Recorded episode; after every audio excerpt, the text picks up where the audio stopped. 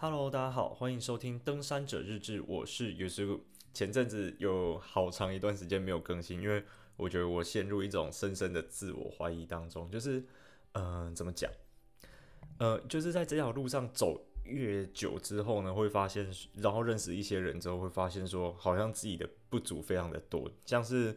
我说爬山嘛，好像也真的没有很厉害，那就是爬过山没有很多，然后呃。体力啊，或者是经验，甚至有一些相关的知识，也不是说非常的充足。然后，或者是嗯，讲说要做讲一些跟研究、学术研究相关的主题好了，因为我好像又比不过，比如说我们研究室的老师啊，或者是我们研究室的学长之类的，他们又更厉害。然后讲摄影的话，好像也没有跟那些真的很厉害的生态摄影师或者是山岳摄影师。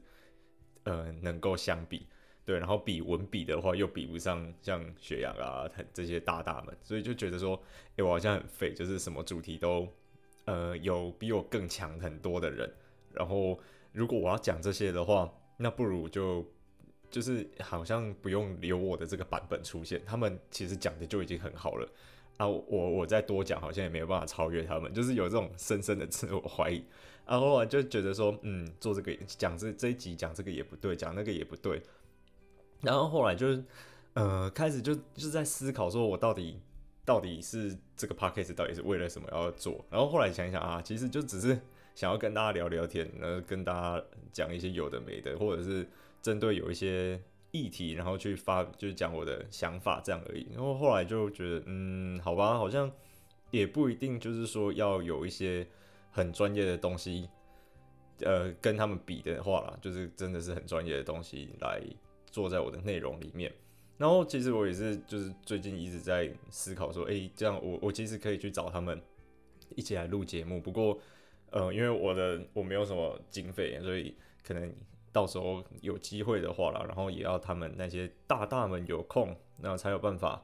呃，也可能有个带请大大们来一起录音，然后。讲一些他们比较专长、擅长的议题，这样就是我可以顺便学习。然后这一件这种这个状况，就是一直到前阵子，呃，有有一个我去演讲，不过跟 Podcast 没有关系，就是我现实生活中工作，然后有时候会需要出去外面上课，帮大家上课这样。然后那个演讲的时候呢，就有一个台下的听众学员啊，就是他想要跟我闲聊，就问我说：“诶，那个。”不好意思，请问想请问一下你的专业是什么？就是他很想要他想要闲聊，然后多了解我一点这样。然后我这时候就不知道我要回答什么，因为我去上的是那个 iNaturalist 软体怎么使用，就是之前有跟大家稍微提过，反正它可以记录生周遭的生物，然后有点呃像自然界的那种社群软体的那种感觉。对，然后他就就是我去上这个课，我回答说，诶、我是公民，就是 iNaturalist 公民科学这个平台的。呃，使用者，然后我还蛮会用的，这样好像对，但是其实哎，好像我还是有一些功能就是很不熟。啊，回答说登山，其实我登山也没有很强。回答认植物，我认植物超烂。然后回答植物植群生态学，就是我可能硕士论文主要研究的就是这个东西，但是比我强的人超级多，我根本算不到，算不上什么东西。然后回答摄影，好像也不对，对，就是就是就是这种状况，我好像回答什么都不对。就就觉得说啊，我在我我想要把我自己变强一点，变强之前我还是不要出来抛头露面好了，所以才一直都没有更新，就是大家非常抱歉。然后我就觉得啊，其实可能大家也不是想要听我讲一些真的很生硬、很专业的东西，可能就只是想要听我分享一些我自己的看法。然后呃，认同的话，可能就会跟我分享说你的想法；不认同的话，也会来跟我讲说。诶、欸，其实你觉得是怎么样？怎么样？怎么样？因为我觉得我的就是这些听众们都超可爱的，就是我有时候会收到一些讯息，虽然我最近很少在回，因为我真的是没有变，没有办法好好的面对大家，也就觉得说，呃，我好像嗯没有办法给大家有一些脑力激荡的机会，或者是说就是好好的跟大家做回复，所以就一直搁在那边。然后有时候想很想打开，然后看一下，但是又没那个动力，就大家非常抱歉。然后那个听众很可爱，都会给我一些 feedback，就是回应。啊有一些我有讲错的地方，也会很积极的给我更正，然后都很友善。我觉得，嗯，就感谢大家的包容啦。然后这这集啊，就是会充满着各种啊、要说要说价值观可能会跟有些人就是部分的人会有冲突嘛，可以应该会算，然后又有一些嗯，可能可能有些人听起来会有点刺耳的内容，或者是评论或者立场，对，就是如果你觉得呃跟你想的不一样的话，其实可以跟我讲啊，但是呢。呃，我希望的是那种友善的对话，就是比较有证据，然后有一些根据的讲法，会我觉得会比较好一点点。对，就是不是那种情绪化，然后个人觉得的那种字眼，会让我有点不太舒服。啊，我可能就会放在那边，就不会回你啊。但是现在我没有回的人，不是因为这个原因啊，是因为前阵子我在自我深深怀疑，所以我才没有回大家。我这阵子会慢慢把它消化掉，而且我我发现很奇怪的是，就算我这么久没有更新，大家还是那个会跑来追踪我 IG，可能是新的听众吧。然后新的听众跑来追踪我 IG，发现这里跟那个荒废了一样，就是开始长草。就是好，我会我会再努力的更新一下。因前阵子过年的那时候去拍了三卷底片，到时候再分享给大家看。对啊，然后今天就是。呃，要讲的主题就是之前答应大家，想要讲一下流浪猫狗对于就是自然生态的一些野生动物的影响。因为其实后来就是禁止安乐死嘛，定安乐死的政策出来之后呢，收容所就爆掉了。那收容所爆掉之后，就没办法再收容更多在外面流浪的猫狗。然后这些流浪猫狗在外面晃来晃去，其实对。呃，我们用生态学的观点来讲，就是用我们这种，嗯，就是我这种眼光来看的话，它就是一种外来种。毕竟它不是自然自己出现在那边，它可能是透过一些呃人为的介入的影响，所以它才这些猫狗才会出现在那边，就跟绿鬣蜥是一样的道理。对哦，讲这个讲到这个之前，先打岔一下，我我家有养一只猫，我有一只很可爱的猫咪，所以。我不是那种什么仇视猫咪，然后仇视狗的这种人，对，我很爱它们。那我的猫咪会跟我睡觉，我的那个 IG 还有一个精选的动态叫做猫咪，对，所以就是很可爱了。我有时候会发它的照片，有有兴趣可以去看一下。好，我们回到前面讲的，就是因为只是要讲说，我不是说讨厌猫狗才故意讲这些，就是我们觉得，就对它对他们的印象来说，就是他们就是一个外来种，然后呃，他们可能会对。原生种的动物，例如说石虎啊，然后呃，那叫什么穿山甲这类的，然后甚至还有一些小东西，然后它会对它们造成一些影响。对，就是有时候狗跟猫它们是有一些狩猎的本性的，那它们在野外的时候其实没有那么像人类照顾的，照顾在家里这么舒服，就是给它们饲料，它们就吃，它们也需要玩乐的，或者是它们是需要去捕食的。那他们就会对一些野生的动物造成影响，像最近很越来越多新闻啊，大家其实可以去查查看，就是有很多新闻是在说犬杀，就是呃流浪狗去咬咬死那种原生种的野生动物的一些新闻，然后这时候就是会看到，就是会觉得说，嗯，其实这种状况越来越多，但是好像因为受到各种舆论的压力，所以政府一直都不敢去。处理这件事情，相比来说，像绿鬣蜥好了，大家都知道绿鬣蜥对生态是有危害的嘛。那呃也很非常快速的就开始制定移除的办法、奖励措施，然后就是移除一只绿鬣蜥可以有多少奖励啊这类的等等的东西。像然后埃及圣环也是，但是流浪猫狗就是一直都没有人想要去动它，因为动保反动动动保团体是很庞大的一个势力的那种感觉。对啊，然后就觉得说，呃，明明全部都是外来种，然后也对原生的生态造成影响，但是因为可能绿鬣蜥长得比较不可爱，寄生虫比较恶心吧，那寄生虫比较多，所以就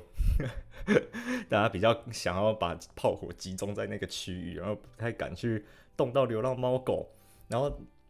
那个又有很多那种爱爸爱妈，就是为了然后但是不管他的那种人，就是会跳出来说。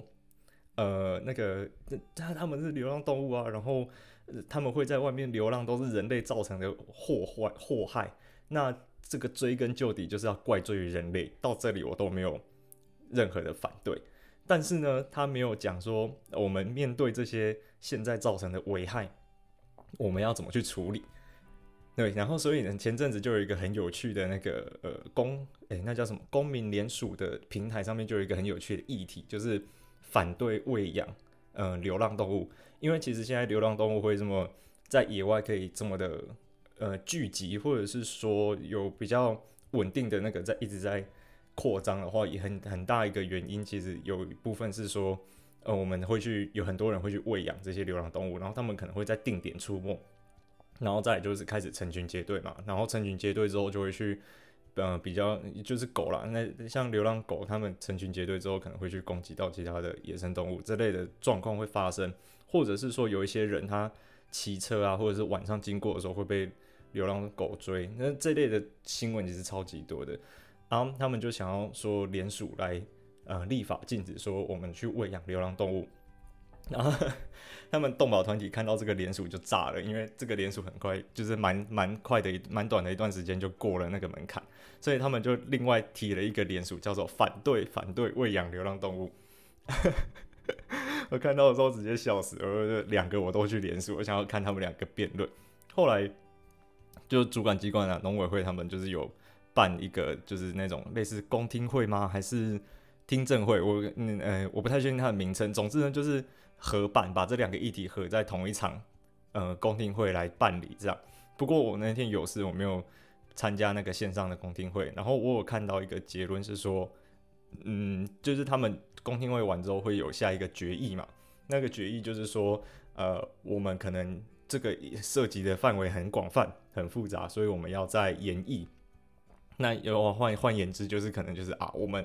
还没有一个大家有共识的结论，所以。目前就先没有要做任何的更动的政策的措施那种感觉，我就觉得很可惜啊。其实，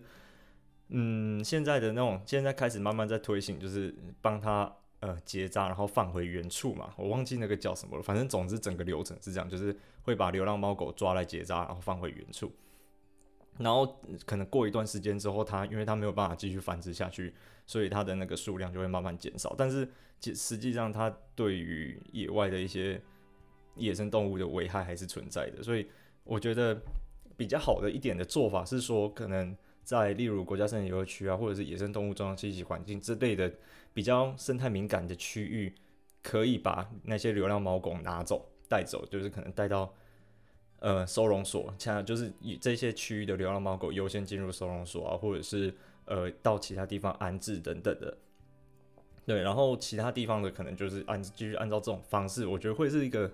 比较双赢的方法。是因为讲真的，这些东西它在外面，然后说一定抓回来就要安乐死。好了，是我，我可能也不会真的忍下心来说就是要把它安乐死。但是如果是真的没有办法，就是可能它数量大到一个。很可怕的地步，然后又对原生的生态造成影响。那如果是这样子的状况下，我会支持安乐死。对，就跟绿鬣蜥一样，就是如果我们真的讲的比较残忍一点点，它其实就是有毛的绿鬣蜥，比较可爱的外来种，就这样。对啊，所以我觉得，嗯，就是它对于生态造成危害的时候呢，我们可能就要尽量去避免，然后尽量去找到一个平衡点的方式。来去处理这件事情，不知道大家觉得怎么样？对，就是总之最最近越来看到越来越多这种嗯、流浪猫狗，然后去攻击到，比如说像穿山甲啊、石虎，嗯、还有可能有一些飞鼠，我不知道为什么飞鼠会被竟然会被流浪猫狗抓到，那个飞鼠到底是多笨啊？对，但它都在树上跳来跳去的，还有办法被流浪猫狗抓到？好像不一定啊，它可能下来找东西吃，然后刚好被抓到也不一定，反正。这种东西看了就觉得很可怜啊！它，呃，这些野野外的动物，因为我们然后造成的这些流浪猫狗来去，然后就他们受到伤害啊。那这样子到底是我们要负责，还是那个流浪猫狗要负责？之前我就看过一些很好笑的东西，就是呃，有一些爱爸爱妈就会觉得说啊，没事我喂喂，然后出事他嚷嚷，就是。没事的时候呢，我会我很有爱心的去喂它们。但是如果它今天咬人了，或者是咬死一些野生动物，或者是咬死一些保育类的动物呢？啊，没有，它就是一个，它就是流浪狗而已，它不是我管的，就是有点现在就是有点变成这种状态。所以我才会觉得说，在一些生态比较敏感的区域的流浪猫狗，应该要把它移除掉，避免说它跟那些就是很比较多野生动物出没的地区，然后他们会造成一些冲突，这样子对所有人都不好。对，大概是这样。这个大概是我的想法，不知道大家觉得怎么样？就是在流浪猫狗的这一块的部分。然后呢，我想说，既然这就是要讲这种很敏感的东西，那就是。我们就连最近这礼拜很夯的那个酒瓶一起讲一讲好了。就是其实我看到这个东西实在是很难过，然后又觉得嗯很不解的是说，呃，有时候我们在山上，然后面对我们不懂的东西的时候，其实我的心态就是尊重，然后我不太会去想要打扰他，就跟我最近的心情一样了，就是我不懂的东西实在是太多了，所以我没有办法很呃很有自信的，或者是。很有立场的去表达我的感受。那当我遇到在山上遇到看到我这些不会的东西的时候，通常都会是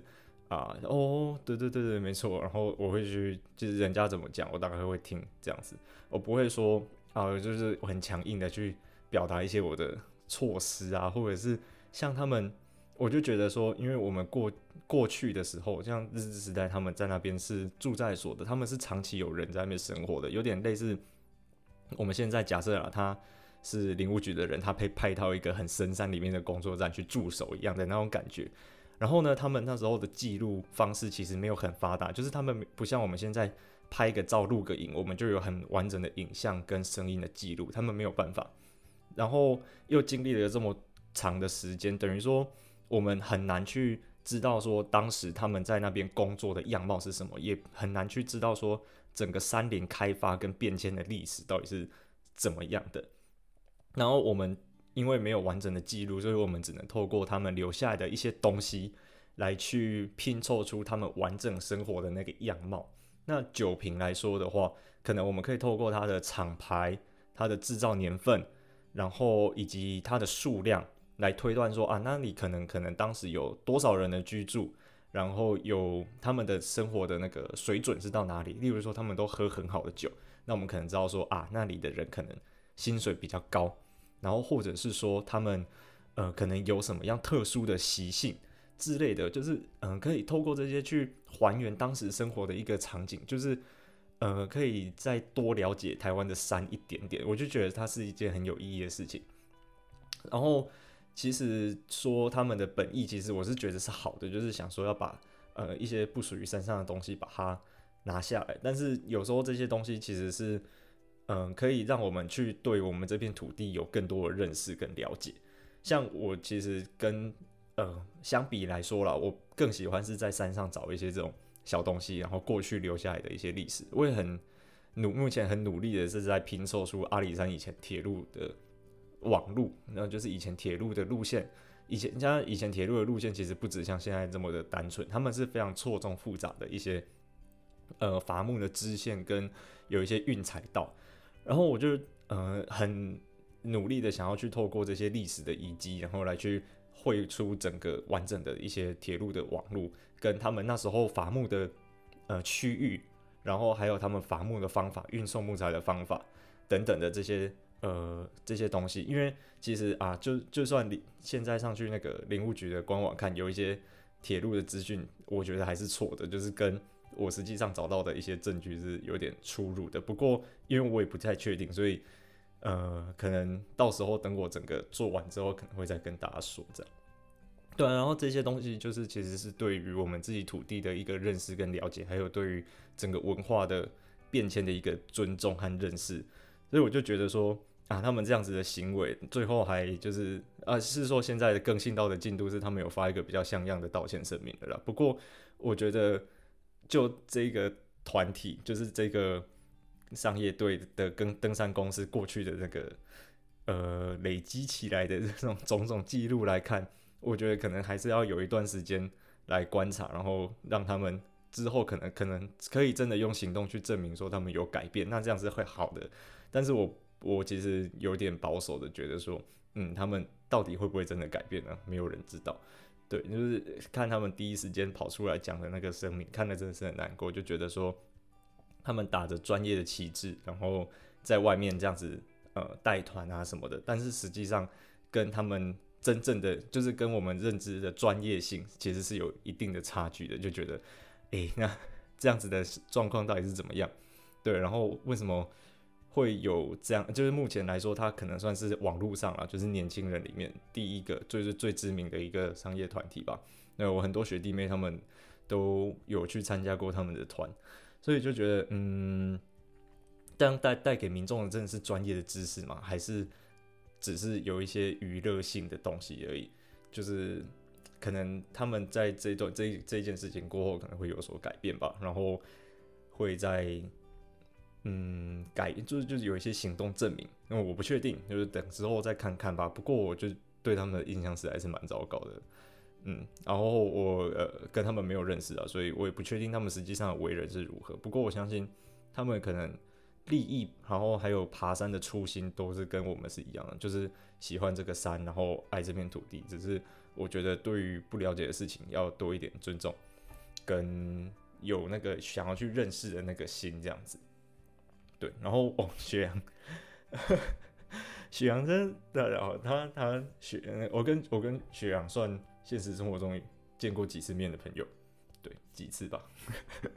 然后那那我看我我觉得我对于他的认识就是他是一个很尊重的人，对，他很尊重在地的人，他很尊重文化，很尊重历史，也很尊重山里的所有的一切。所以我就觉得说他讲的那些东西，我就非常认同。大家有兴趣的话，就是可以到。学阳他的粉丝专业去看，然后那有的时候看，然后在最近这几天，就是看到很多像啊、有一些社团，然后有一些群组里面，就是有对于那个雪阳的一些很负面的评论，我就觉得啊，你如果你要这样含沙射影的话，就是算了吧，就不要讲这些话了。如果你真的雪阳做什么不对的事情，就直接讲出来，就觉得嗯，我也很怕就是这样子占上风头，对，占上那种浪头的那种感觉，就是。所有东西都会往我身上打过来，那所以我才没有很一直没有很积极的在经营我的频道，就是觉得说，呃，有有喜欢我的人就会过来，那如果没有特别喜欢我的人，可能听个一两集啊，听不下去就会走了，我也不会说一定要很积极的来经营我的那种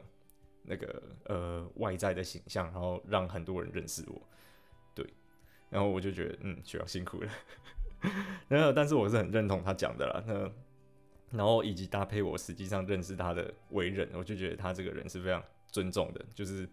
嗯，也很愿意去了解一些他不懂的事情，所以我觉得他大家可以去看看他写的文章，有可能会有一些收获。那不认同的话，我觉得他也是一个可以讨论的人，可以沟通的人啊，嗯，那可以在下面跟他聊聊天，而且他还蛮亲民的，我觉得，对，很好笑，他有时候很强，而且很可爱。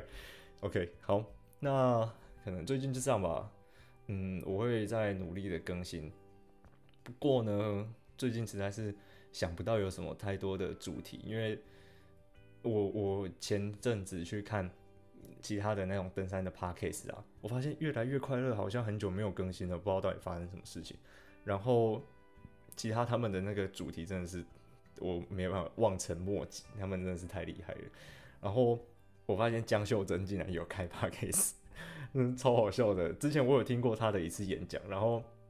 我印象最深刻的一个桥段是，他妈妈好像在他出去要爬第一次要爬圣母峰之前，非常的担心他，他就跟他妈妈安慰说：“没关系，我到那个那个圣母峰的基地营的时候，我一定会炒面给你看。”结果下一张跑跑会马上就是他在圣母峰炒面的那个画面的那张照片，我真的超好笑的。我以为他我们前面大家都以为他只是在。普通的安慰他妈妈说啊，不用紧张了，就是我很 OK 的。结果下一张他真的是在炒面，我觉得啊超厉害的。然后他的那个广播节目，他是好像是把广播节目转成 Podcast 上架。然后他的那个 Podcast 也蛮有趣的，有一些嗯，他讲他的那个内容是很值得大家去深思跟反省的。我就觉得嗯，那有兴趣的话可以去听听看。然后我最近还比较喜欢听的是那个台湾通勤第一品牌。